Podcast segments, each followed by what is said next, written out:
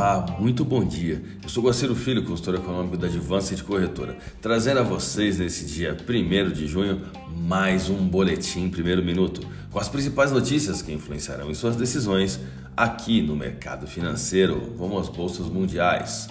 A bolsa de Xangai encerrou o dia com queda de 0,13%, enquanto a bolsa japonesa Nikkei alta de 0,65%.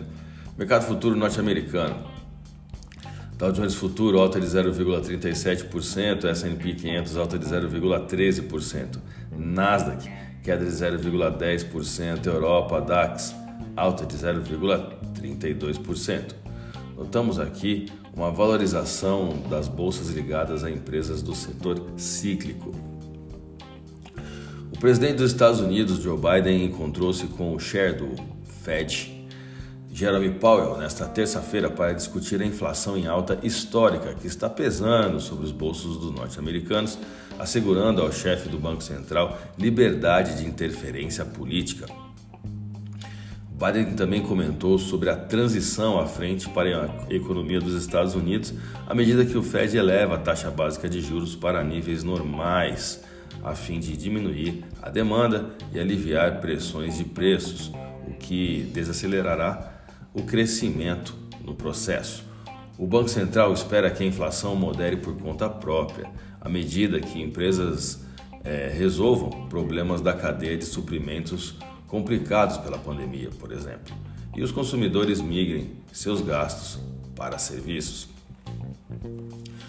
Os preços do petróleo passaram a cair nessa terça-feira após uma reportagem de que alguns produtores estavam explorando a ideia de suspender a participação da Rússia no acordo de produção da OPEP.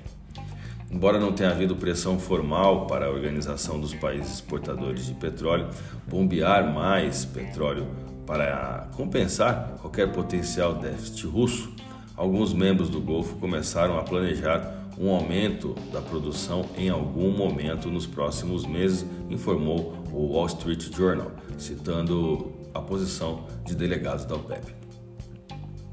O dólar fechou praticamente estável nesta terça-feira, na casa dos R$ 4,73, depois de oscilar entre perdas e ganhos numa terça-feira sem direção comum nos mercados globais de câmbio, nesse período de final de mês. Né? É muito comum essa movimentação, até porque a gente tem é, o fechamento ali de Petax né? e o sentimento global de uma desaceleração econômica. Os extremos de preços foram marcados ainda pela manhã, antes da definição da Petax de fim de mês, alvo de briga entre investidores que apostam na queda ou alta da moeda dos Estados Unidos dentro de suas posições.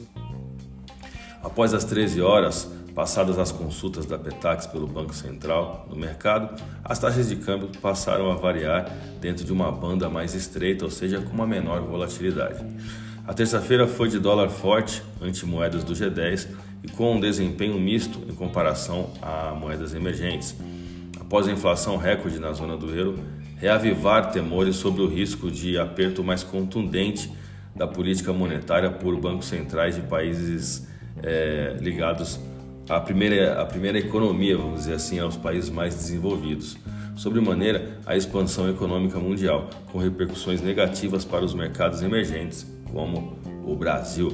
Se combinarmos a desaceleração global e local e eleições aqui no Brasil, isso se traduz em um aumento de risco. O mercado começa a trabalhar com uma expectativa de dólar forte para o final do ano, onde os juros estarão em alta e o crescimento fraco, um cenário em que, teoricamente, pressiona para baixo o preço das commodities, cuja a escalada esteve por trás da valorização recente do real. O Citibank passou a ver recentemente o dólar mais alto ao fim do ano, perto da taxa de R$ 5,27, o que representa uma alta de 10,85% contra o encerramento dessa última terça-feira na taxa cambial citando os motivos semelhantes, é, entre aspas, eles colocaram ali no relatório deles: as incertezas domésticas podem escalar à medida que nos aproximamos da eleição presidencial de outubro. Fecha aspas. Esse foi o posicionamento do Citibank. Vamos aos gráficos, eu vou começar pelo dólar. Em maio, o dólar recuou 3,83% ante o real. Foi a maior queda desde março quando a moeda desvalorizou-se 7,63% e foi a mais forte desde 2009, quando a desvalorização chegou a 10,26%. O real teve o terceiro melhor desempenho mensal entre alguns de seus principais pares emergentes, atrás do rublo russo, 16,5%, e o peso colombiano, 5,1%. A trajetória de maio, no entanto, foi tortuosa. O dólar chegou a acumular alta de 4,29% no mês até o dia 9, quando globalmente investidores sentiram a pressão de juros mais altos em meio a preocupações sobre a China. O volume de negócio no último pregão foi de 173 bilhões de reais em contratos futuros de dólar negociados na bolsa brasileira, baixa de 0,43% no dólar à vista com taxa spot de 47314. Vamos ao euro.